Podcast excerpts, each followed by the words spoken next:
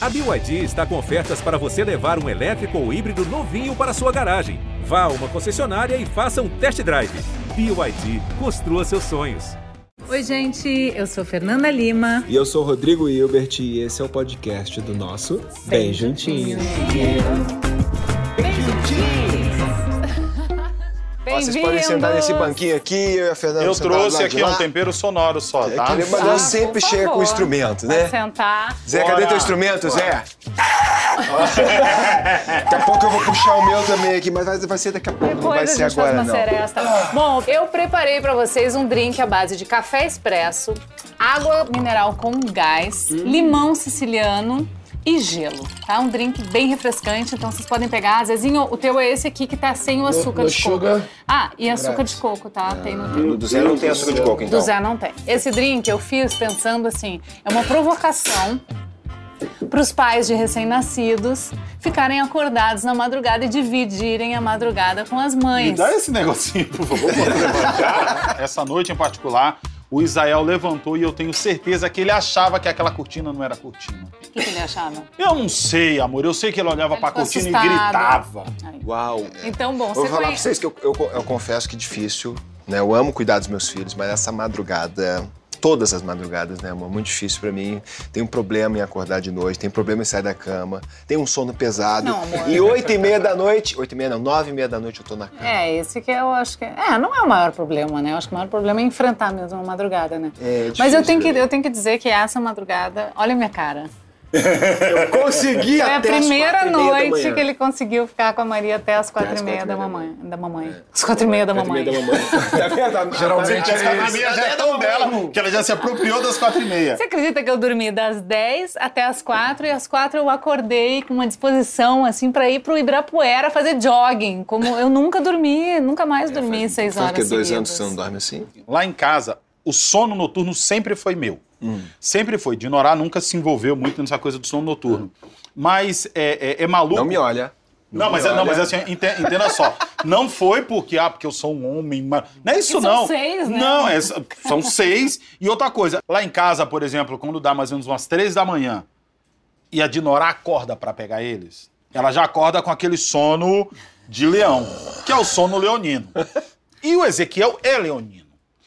E aí ela pega e começa, filho, vamos descansar, filho, vamos. Aí, ele, a é. energia aqui sim. E aí vem, tá ligado? E aí, tipo, eu tô aqui no meu sono de geminiano, aí uma já abre aqui e fala, Ih, vai, vai sabe. E aí ela começa, filho, Ezequiel, é. Ezequiel, Ezequiel, já pera, gente, calma, calma, vamos lá. Já levo pra fora, pego o violãozinho, não sei o que. Pra isso de madrugada? Cara, isso que eu tô te falando acontece três e meia da manhã. Uai. E eu cheguei à conclusão que lá em casa nós temos, que eu falo com muito carinho, muito afeto pela minha religião afro, nós temos o Exu Ping Pong. Cada dia ele vai para um corpo. Quero saber do Zezinho também. Como é que é, Zé? Eu, assim, engraçado que vocês estão com os, os, filhotinhos mais novos do, do, é. né, do que a Bela. A Bela, Bela tá com três. Quase três. Ela é ariana, sou geminiano também, ah, então ela tá com... e ela dorme? Ela agora tá dormindo tranquilo, mas... Mente. Ela, ela dorme. Não, ela dorme assim, ela só usa a fralda agora pra dormir, por tá. enquanto. Já desfraudou. Desfraudou. Então, de madrugada, eu tenho que trocar a fralda, porque ela ainda tá, também tá na dedeira dela, à noite e faz muito xixi. Se não troca, acorda tudo vazado. Você então, não bota do lado avesso a fralda? Cara, eu já botei fralda e não lembrava, acordei assim, falei, ah. mijou a cama toda. e aí eu olhei e falei, ué, a fralda tá aqui, enroladinha do lado da cama. Nem lembrava. Nem lembrava. Bom, eu sempre sonhei em ser pai, mas sempre dei uma romantizada nessa história. Mas a complexidade da história, minha a complexidade de ser pai, eu fui perceber quando os gêmeos nasceram. Eu acho que só quando nasce mesmo, é, né? A é. gente se dá conta. Zé, Quer dizer, sempre... hoje é pais, então vocês falam. Você não, é, você já tá ali brotando nove é, meses. Verdade. A gente é pá! Você sempre sonhou em ser pai? Sempre, sempre tive uma coisa paternal, filhos outros, né? As irmãs mais velhas, o tiozão, assim, fala, nossa, imagina ter meu, meu bichinho, né? Com minha essência, minha cara ou não e tal. Sempre foi o meu barato. Eu lembro que. É o sonho. E aí, o sonho virou realidade. E agora? Ah, não, Agora. calma. Agora nós vamos pra cozinha. e Tem muita coisa, eu quero dar minha falar opinião lá. depois. Vou, vou dar lá então. tá Vamos bom. lá. Eu queria mostrar pra vocês um depoimento lindo de um casal formado por dois pais. O Josemar é fisioterapeuta e o Felipe é publicitário. Eles são pais via adoção do Tiago, de 17 anos, e do Scott, de 12 anos. Estão juntos há 13 anos e nasceram como pais há 4. A família mora na Taquara, no Rio de Janeiro. Vamos dar uma olhada? Oi, Fernanda. Oi, Rodrigo. Eu sou Josemar. Eu sou o Felipe. Nós estamos juntos desde 2008. Em 2011, a gente oficializou nossa união através de união estável, casamento, dando entrada num casamento civil direto e uma cerimônia religiosa para a família. E nós sempre queríamos muito ter filhos. Em 2012, nós soubemos que tinha estava iniciando um grupo de apoio à adoção da igreja que fez nossa cerimônia de casamento. E aí nós então fomos lá para ver o que como é que era, o que, que era a adoção. Então nós frequentamos grupos de apoio à adoção durante três anos. Nos sentimos seguros e demos entrada no processo de habilitação para adoção e levamos um ano para ser habilitados e um ano para conhecer os meninos. Quando a vara da infância e juventude da cidade deles entrou em contato com a gente, falaram: vocês têm interesse no irmão? A gente não sabia que ele tinha irmão e que o irmão tinha 13 anos de idade. E aí nós dissemos: não, a gente não quer separar irmãos. E ela falou, a vara da infância falou: não, tudo bem, depois a gente liga para vocês. Uma semana depois ligaram e falaram: olha, eles aceitaram se, separ se separar. Ai, a gente perguntou, mas como, como, como foi isso? Como é que foi essa negociação, né? Se vocês têm irmãos, vocês devem pensar assim: vai ser de mim sem meu irmão? E eles disseram: olha, eles choraram bastante, mas o Tiago, de 13 anos, disse: eu não tenho mais esperança de ter uma família e eu não posso tirar isso do meu irmão. Quando eu ouvi aquilo, a gente ouviu aquilo, foi: não, esse moleque é meu filho. Onde uma criança de 13 anos de idade vai ter a maturidade de abrir mão do próprio irmão para que ele tenha uma família? Não, esse moleque é nosso filho e a, a gente foi para Goiás, resumindo um pouquinho, a gente foi para Goiás para conhecê-los. Quando chegamos lá, conhecemos, a, foi assim: Scott, esse é o Felipe e o Josemar, eles vieram aqui para te adotar e souberam que tem um irmão. E Tiago, eles querem te conhecer porque souberam que o Scott tem um irmão. E eu falei assim: posso falar uma coisa? Nós viemos do Rio de Janeiro para cá para conhecer vocês dois e sairmos daqui uma família. Ou sai nós quatro, ou a gente não sai, porque nós não vamos separar vocês dois. O Tiago pulava na cadeira, né? de Felicidade. Aí a juíza pergunta, falou: Viu, Tiago, você não tinha mais esperança de quê? Ele de ter uma família. E ela disse: Agora vocês quem decidem. Uau! Ai, gente, que lindo. Eu queria conhecer os meninos, gente. Queria ver os Sabe meninos. que é muito maluco como o ambiente de exclusão força um processo de adultização Sim. e um menino de 13 anos consegue chegar a um nível de. Uhum. Maturidade, né? É, mas assim, ó, não só de maturidade, né? maturidade, mas de nobreza. É. Você entendeu? É, é- não tem como eu não projetar as renúncias que meu irmão mais velho fez, as renúncias que eu tive que fazer, quando a gente vê isso. Cara, eu daria qualquer coisa para que meus irmãos tivessem um pai. Qualquer coisa. É, a gente não teve essa presença do pai em casa. Por isso que eu, talvez não com toda essa nobreza, mas eu entendi esse irmão de 13 anos eu achei muito bacana é, a maneira como ele, em determinado momento, e isso é se comportar como um pai, virar e dizer assim: ó, vamos parar todo mundo? Tudo bem, meu nome é Fulano, eu vim aqui, papai não sei o que, fiquei sabendo. Então, ou sai os quatro ou não sai ninguém. Exato. Velho, nesse momento, nasce o pai. Exato. E aí acabou. Boa. 13 anos depois, né? É. Isso é muito doido. E quando que nasceu o pai em vocês, Zé? Quando nasceu. Quando nasceu? Dia 14 de abril. Eu nasci o pai na primeira noite mesmo, que, a- que eu tento. Eu lembro, nossa, eu lembro da Débora com sangramento. E, eu Cheio de dor. E o neném chorando no meu braço, e eu limpando, e ele querendo teta, e. E uma loucura que, assim, não tem como imaginar, assim, não tem como desejar isso. Eu sou um eterno recém-nascido. pai. Não nasceu naquele momento que nasceu a criança. Eu acho que estou nascendo a cada dia com essas crianças, entendeu? É, numa comparação com a mulher, com a Fernanda, no caso lá de casa, assim, eu acho que eu tô atrás de muitos. É... Não, amor, acho que é cada um no seu caminho. Sim, é cada um no seu caminho, do, mas, seu eu, jeito, digo, mas né? eu digo que essa coisa de nascer pai, quando é que você nasce pai? Quando eu tive o João e o Chico, quando a gente. É, você ficou grávida, um foi uma explosão de momento. felicidade, mas não tinha noção do que ia acontecer, do que acho que seria, um de do- de tudo que a euforia, gente ia né? passar na vida, sabe? Era um momento de mais euforia, comemoração. Eu lembro que ele fazia churrasco pra tudo. Então deu seis meses era churrasco. É, aí nasceu nasceu o churrasco, um monte churrasco. de. Uma semana eu lembro que tinha um monte de gente na minha casa e eu ali com o os dois, É, não, né? mas o que, o que eu tô. eu- E era muita celebração, assim. Agora, na gestação da Maria, eu sinto que ele estava muito mais maduro, né? 12 anos depois, assim, muito mais velho, muito mais focado na gente, né? Muito mais no silêncio, numa tranquilidade diferente, assim, nem melhor nem pior, mas diferente. assim. Eu, por exemplo, eu nasci pai quando meu filho biológico mais velho tinha 11 anos. Os primeiros, porque assim, Tem essa. essa, essa eu tenho esse porque dia. eu tenho porque foi um fato muito marcante, Rodrigo. É, eu morava no Rio Grande do Sul, infelizmente, não todos, e a gente não pode ser injusto com os gaúchos, mas existe um comportamento que mora no senso comum de racismo muito intenso no sul do Brasil. E aí você tem um filho preto. Então você, naturalmente, como um pai é, que conhece esse contexto, começa a trabalhar o menino para ele ser um sobrevivente no processo. E nessa luta para ensinar ele a sobreviver, eu acabei esquecendo de ensinar ele a amar. E isso aconteceu. Ele, meu Deus do céu, por que eu tô fazendo com essa criança, cara?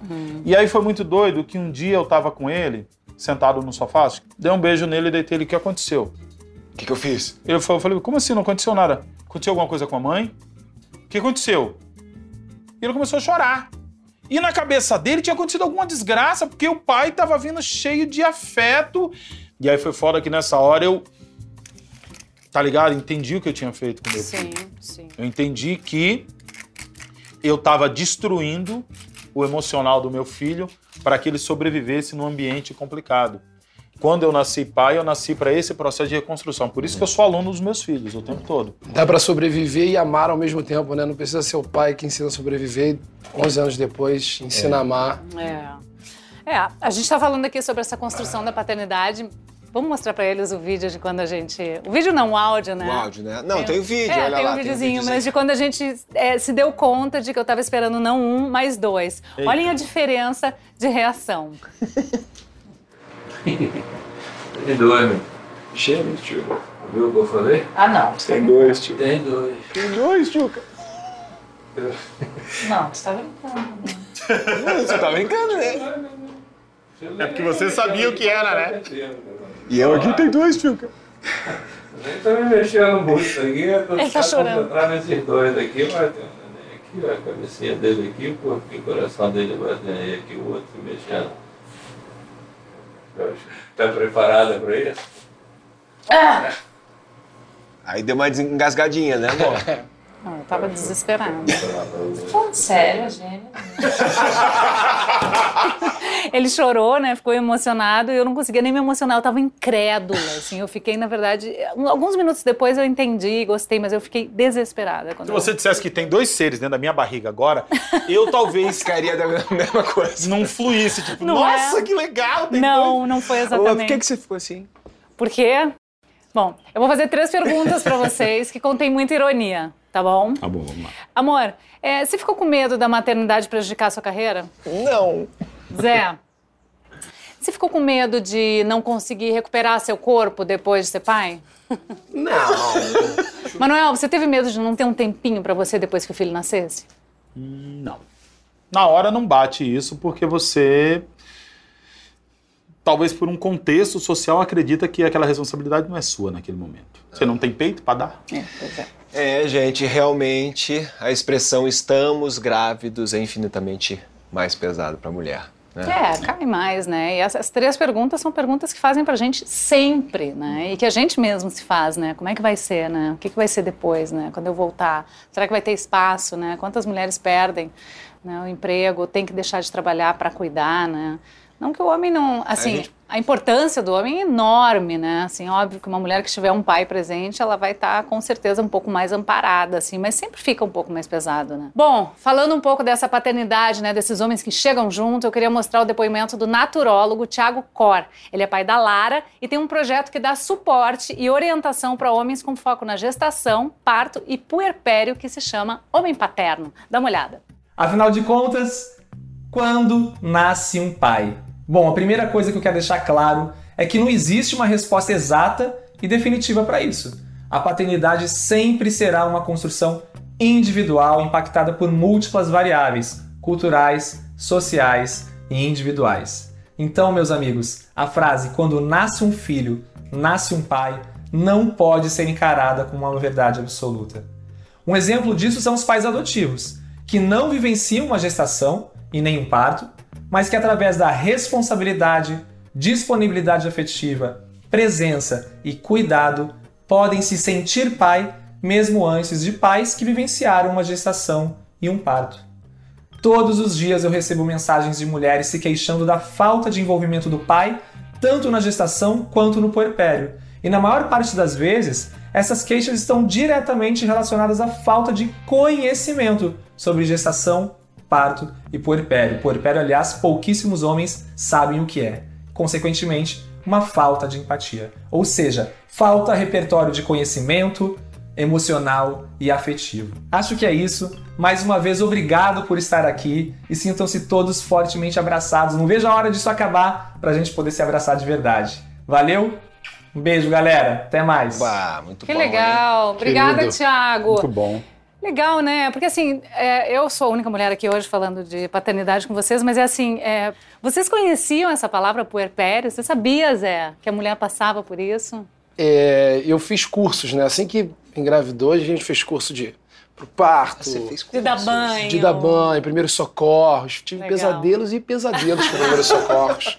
É muita informação, né? Num workshop de um dia ali, o puerpério passou batido, batido, na minha cabeça. Não era meu, meu lugar, de, entendeu? Eu achava que não era meu lugar. E era. Eu, eu deveria né, ter sido mais sensível, mais. Tem coisas que a gente acha que não vai acontecer com a gente, sabe? Mas te falaram sobre o, sobre o puerpério nesses cursos? Sim, sim, falaram sobre falaram, o puerpério. Mas, Mas assim, acho que quando nasce, né, a coisa toma é, uma proporção que a gente não é, se dá é, conta. E aí eu já me achava um cara atencioso, cuidadoso, não sei o quê. Achava que era suficiente. E, é, não dei bola, na verdade. Mas valeu a pena ter feito o curso? Valeu, foi muito bom, mas o curso é meio. Também é, é quase matemático, né? Eu não sabia o que era o puerpério. Eu nem, eu nem tinha ouvido falar essa palavra ainda.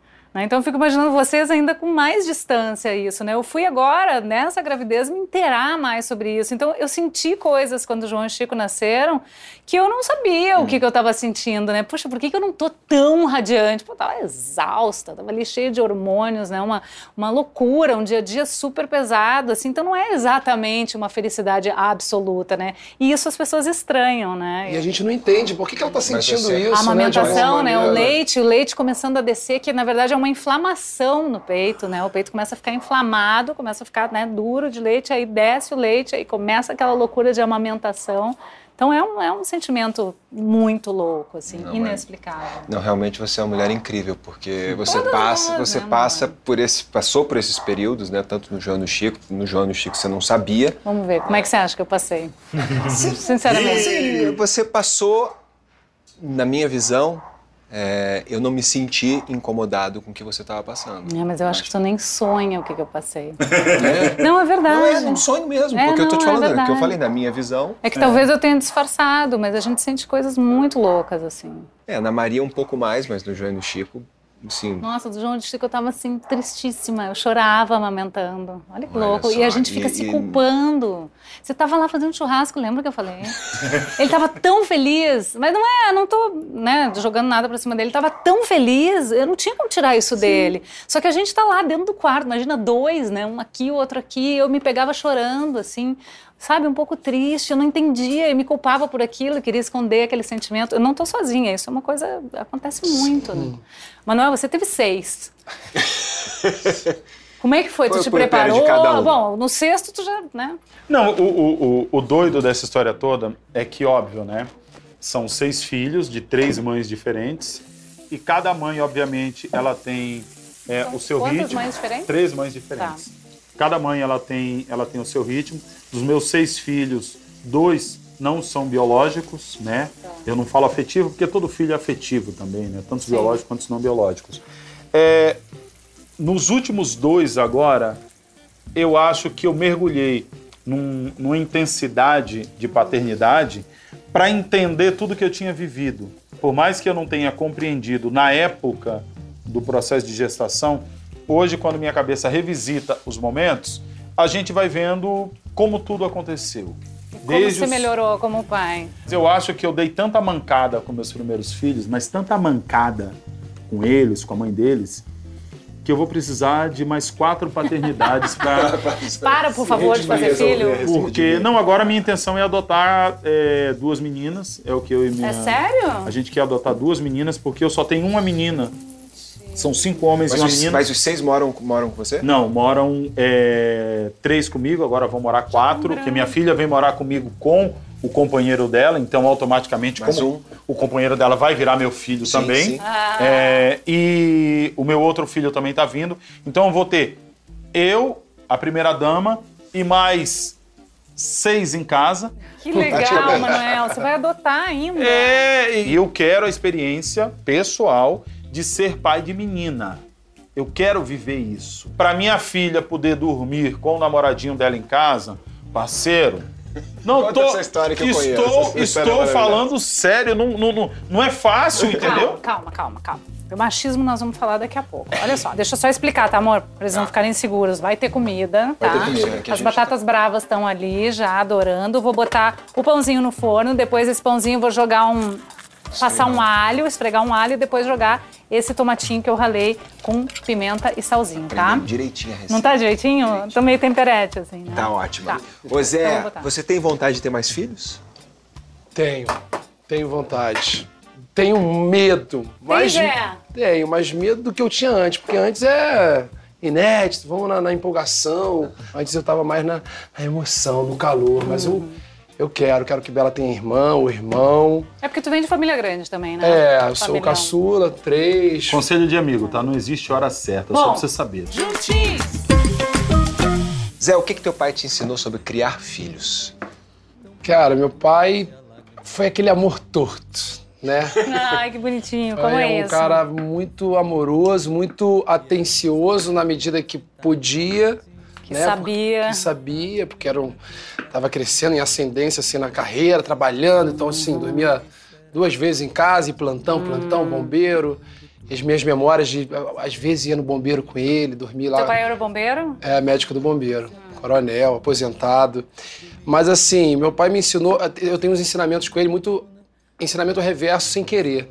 Por exemplo, a primeira vez que eu vi meu pai chorar foi quando eu tinha quase 15 anos. E aí, e aí eu tomei um susto. Minha irmã foi fazer intercâmbio, né? Filha, mais colada com o pai, a primeira e tal. Aí voltou do intercâmbio de surpresa, meu pai desabou. O E que, assim, que tu eu, sentiu? eu fiquei assustado. Eu falei, meu pai chora. Ai, gente. Porque assim, eu costumava ver minha mãe chorar, minhas irmãs choravam, não sei o quê. Meu pai chorava, eu falei, falei assim, Choque, "Cara, né? Então eu posso chorar, porque minha referência era aquilo, o homem não chora, não sei o quê. E já desde pequeno era uma, uma criação enraizada no machismo, né? Tipo, você tem que estudar, você tem que trabalhar, você tem que. Né? Quer ser ator? Que ator não? Você tem que ter uma profissão que lhe dê dinheiro, não sei o quê, porque suas irmãs vão casar. E você, que vai ser o, o patriarca. Você vai ter que casar e construir uma Desconstruímos, então aprendi muito assim, ao reverso, mas com muito amor e nunca me faltou atenção. Uhum, Só que dessa maneira tortinha aí, que Pois, eu e- venho acordando agora. Com a criação da minha filha, eu vejo isso. Minha filha já me viu chorar. Eu acho que quem, tem, quem teve pa- pai presente na criação viveu dessa maneira, né? Porque É. o machismo estava super enraizado. Eu lembro do meu pai falando que ele nunca pegou neném no colo. Eles não sabiam fazer isso, né? De alguma maneira a mulher tomava conta de tudo e eles se afastavam numa boa, tipo, iam trabalhar, prover e não sabiam lidar com a eu situação. Eu lembro, eu lembro tinha- uma cena, uma cena do teu pai, quando eu acho que João, Maria e João Chico nasceram. Ele fica perto assim, dá uma É, olhada olhando assim. assim, ó. Porque Pega, não tem. pega, vô. Não, sabe, né? Não vou pegar não, pode ficar também aí. não. Outro dia eu Eu falei lembro com dessa ele, cena. bota a calça na Bela. Ele não sabia por onde eu boto. Eu falei, pai, é calça? Bota por cima, Mas é bonito ver essa desconstrução também, né? No avô, talvez ele vá aprender coisas que ele não aprendeu com as filhas, com os filhos. Pois é, e como é que ficou a tua rotina de pai depois da separação? Cara, muito doido, sabe por quê? É, quando eu tinha 100% da minha filha comigo ali, eu já era muito atencioso, muito amoroso, já era essa grande paixão, mas digamos que eu dava uma atenção a metade do que eu dou hoje. E hoje Você eu tenho tem que ser integral. E hoje eu É. tenho 50%. A gente tem uma guarda compartilhada, convivência compartilhada, né? Eu, eu criei um sistema dentro do meu privilégio, que é o maior privilégio da minha vida, é, é esse, de eu, de eu tive acesso de comprar uma casa do lado da casa da minha ex-mulher, da casa que a Ótimo. gente morava. Então, assim, eu sinto que é uma... São duas casas, mas na verdade é- é uma casa com corredor na externo, Uma sabe? extensão, né? Passa De pela uma rua. pra outra. É, então assim, pra minha filha tá sendo muito suave e assim, quando ela tá comigo, né, esses 50% aí na nossa divisão de semana e tal, É intenso. É tô intenso. 100% com ela, lógico, né?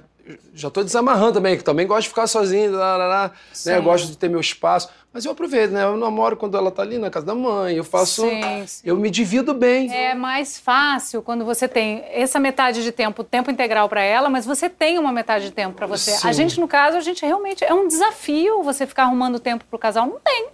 E a, Isso aí e a a gente vai falar qualidade no do próximo tempo, bloco esse É, tempo do é casal. o papo do sexo. Papo do sexo, daqui a pouco a Eu quero saber do Manuel um pouquinho. Como é que foi a, a tua experiência com teu pai? Eu venho né, do, de Salvador. Meu pai, ele era um, um chefe do tráfico daquela comunidade que a gente mora. Sério? Então, assim, minha mãe é, era uma, uma mulher que trabalhava em casa de família, faxineira e tal, mas vivia ali resistindo a essa condição de primeira-dama do crime, querendo levar pra gente, a gente para um outro contexto. E é muito doido como, é, muito cedo, eu aprendi a me valer desse narco-poder que representa você ter um pai que é o poder paralelo do ambiente, né? Tipo, a gente era o filho do Pelé. Então, tipo, você tava na rua, as pessoas entendiam que você era o filho do Pelé. A gente fazia travessuras na rua, o vizinho filho do até tinha vontade de dar um esporro, mas é o filho do Pelé. E a gente começou a, a- a se valer disso. E as lembranças que eu tenho, assim, é, eu queria, tanto que se eu vejo uma foto do meu pai hoje, eu não sei quem é, não faço ideia, assim.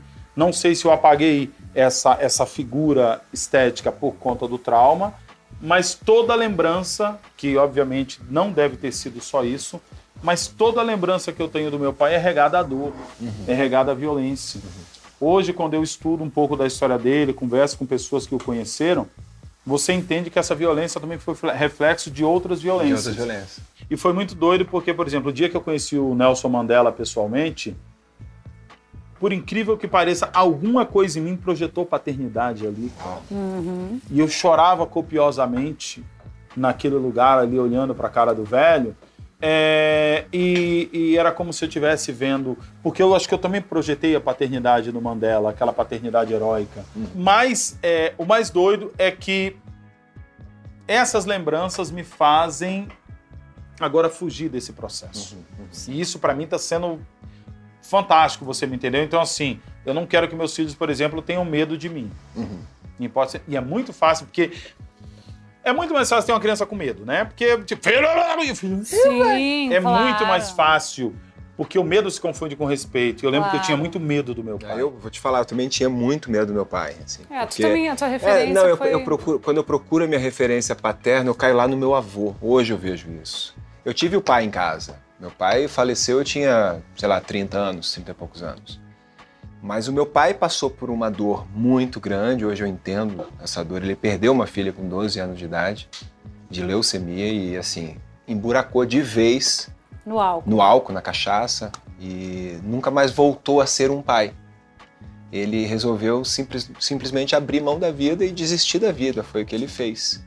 Hoje eu consigo compreender a dor dele. assim. É, Eu não é sei o que muito que é louco, né, perder amor? um filho. Nunca passei por isso, não espero passar, não quero passar por isso. Mas, amor, é muito louco que, assim, essa mãe também perdeu uma filha. E segura, Né? E, no entanto, tá fo- teve é. que cuidar de três filhos e deste homem que desistiu da vida, Não, né? Minha mãe é a maior guerreira do mundo. Assim, eu olho pra ela e falo, meu Deus, é um altar pra ela. Eu vejo, eu, assim, eu vejo você Uma falando. fortaleza, é, eu lembro que, por exemplo, meu pai chegava Hum. em casa, É, e muitas vezes ele, quando estava bêbado, lembrava de uma surra que ele tinha que dar na gente porque a gente fez alguma Ah, coisa de errado. Retroativo. Mas ele, mas ele lembrava disso bêbado. Ah, E minha mãe entrava na frente. pra não deixar bater. Não, mas ela entrava no afeto. Vem cá, meu preto, vamos ali no quarto que eu vou te contar uma coisa e tal, não sei o quê, não sei o quê, não sei o quê. Desviava. Tentando desviar. E aí ele Tipo levava enganar, pra lá. tipo enganar a criança, né? É, cara, ele, ele levava. E aí não foi uma nem duas vezes que dentro do quarto o fio virava e a surra que ele queria dar na gente, ele dava nela. Nossa, Mário. E aí a gente ficava ouvindo aquilo e dava uma sensação de culpa absurda. Porque, tipo, É, a surra era de a, vocês. su- a surra era nossa. Ai, Tanto gente. que a a minha mãe ela fez um movimento muito maluco, corajoso, isso em 1988. Ela tem quatro filhos. É, o mais velho tinha 12, a mais nova tinha quatro meses. Ela combina com esses filhos que vai fugir dele. E pergunta para cada filho, o de 12, o de 8 e o de 4, se eles querem ir. E faz um acordo com eles que eles não podem contar nada pro pai. E aí que a gente fugiu. Que aí eu sempre brinco, minha mãe nasceu no dia 10 de dezembro, que é o dia da Declaração Universal de Direitos Humanos, e ela faz essa fuga em 1988, 100 anos depois da abolição da escravatura e na é, no ano da Constituição. E aí eu fico olhando, cara, que ela é uma revolução. Por isso que eu tenho ela numa figura de revolução. Por isso que falar, Manel, de onde vem essa sua coisa da temática social? Eu Eu falo, cara, eu sou filho da Dona Ivanete.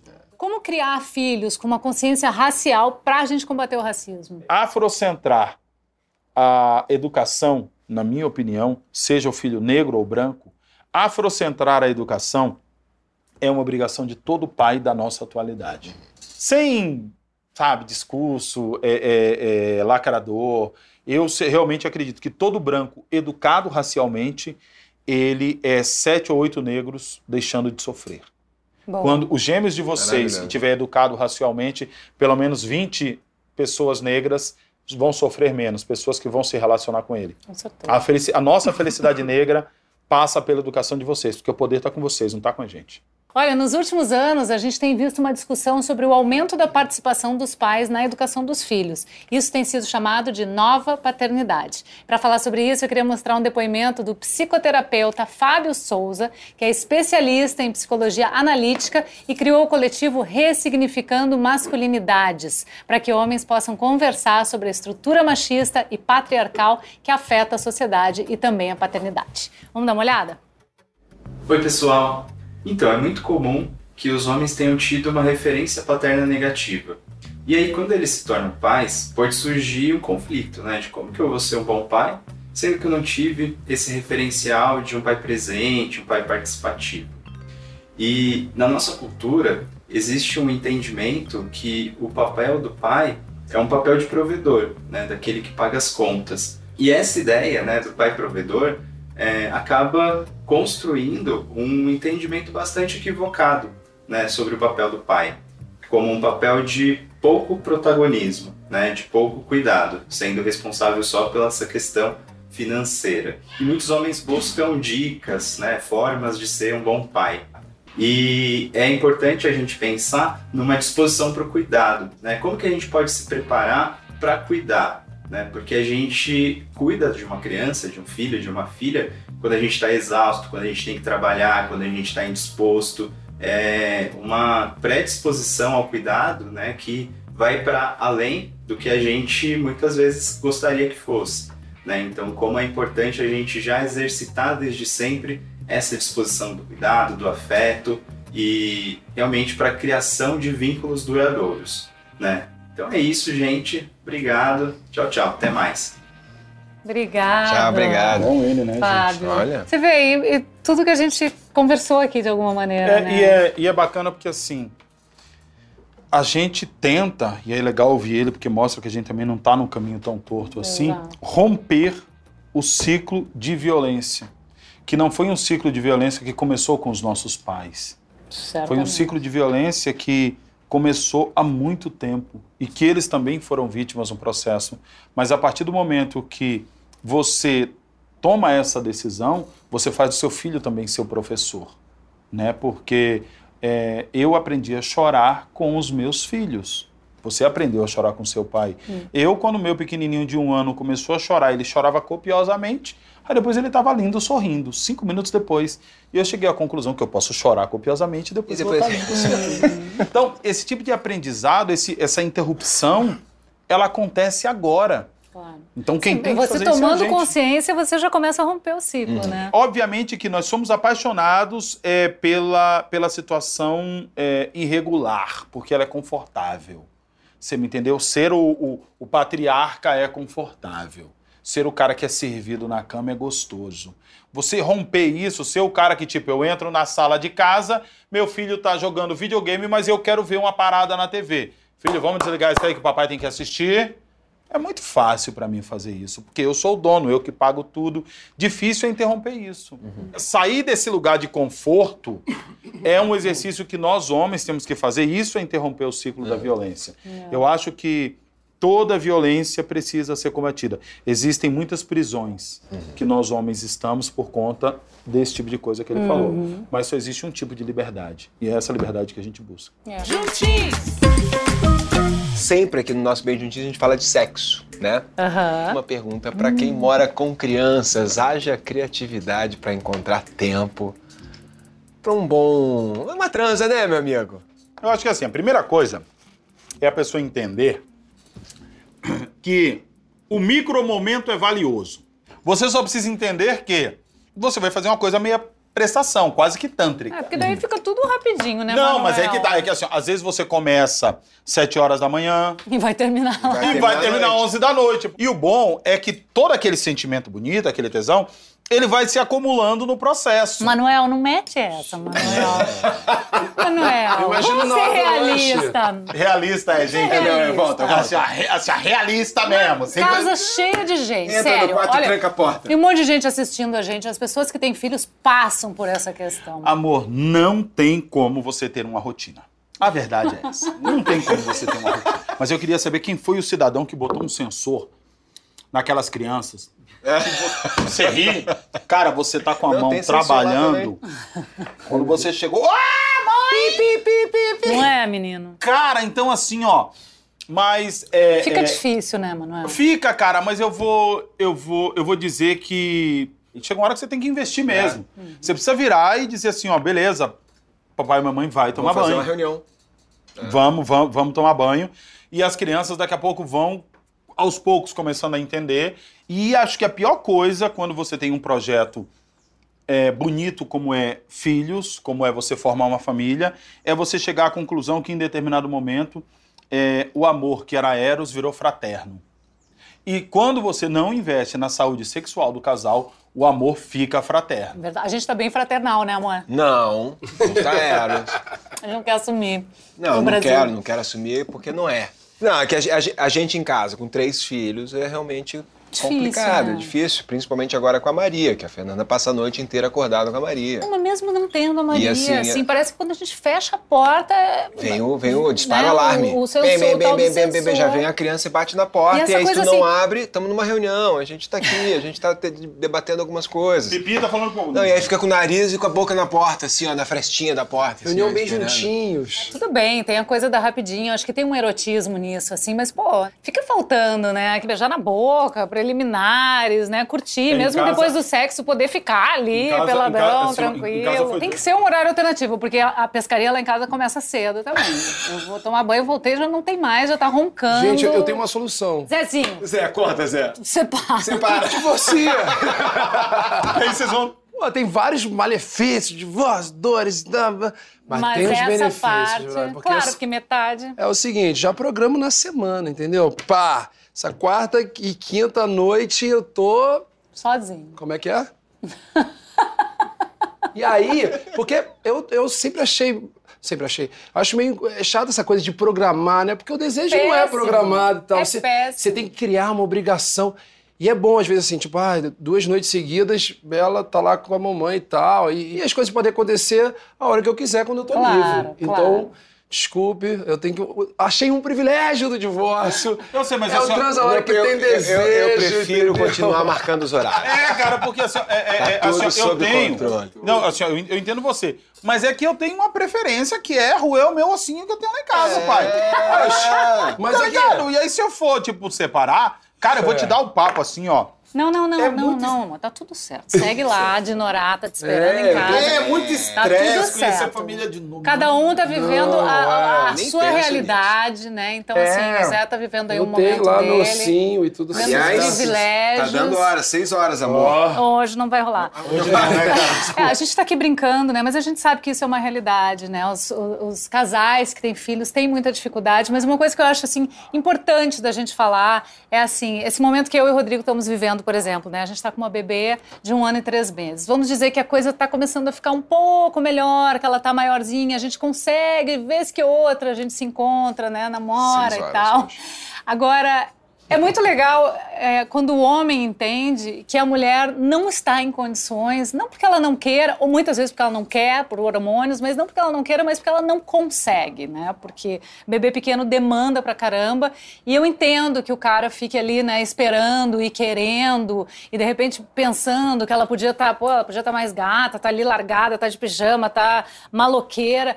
E eu acho bonito quando a gente consegue ter a compreensão, quando o homem consegue ter a compreensão, o parceiro, né, de que é um momento, assim. E o Rodrigo, ele sempre eh, me fala, quando eu me desculpo, às vezes, por não poder, ou por não querer, ou por não estar conseguindo, ele me compreende muito bem, assim. Eu acho muito interessante quando o homem entende esse lugar da mulher. E um dia ele falou assim para mim, ah, o que que é um ano? Né? Tudo bem, vai passar e depois a gente tá junto e a gente retoma viaja. esse tempo perdido, a gente viaja tal. Porque é uma dificuldade. É, não, né? e, e é- e é importante entender também quando nós homens, porque isso acontece também, o libido dá uma baixada por N motivos, pelos medos e tal, é, é entender que assim, não é o amor que está diminuindo.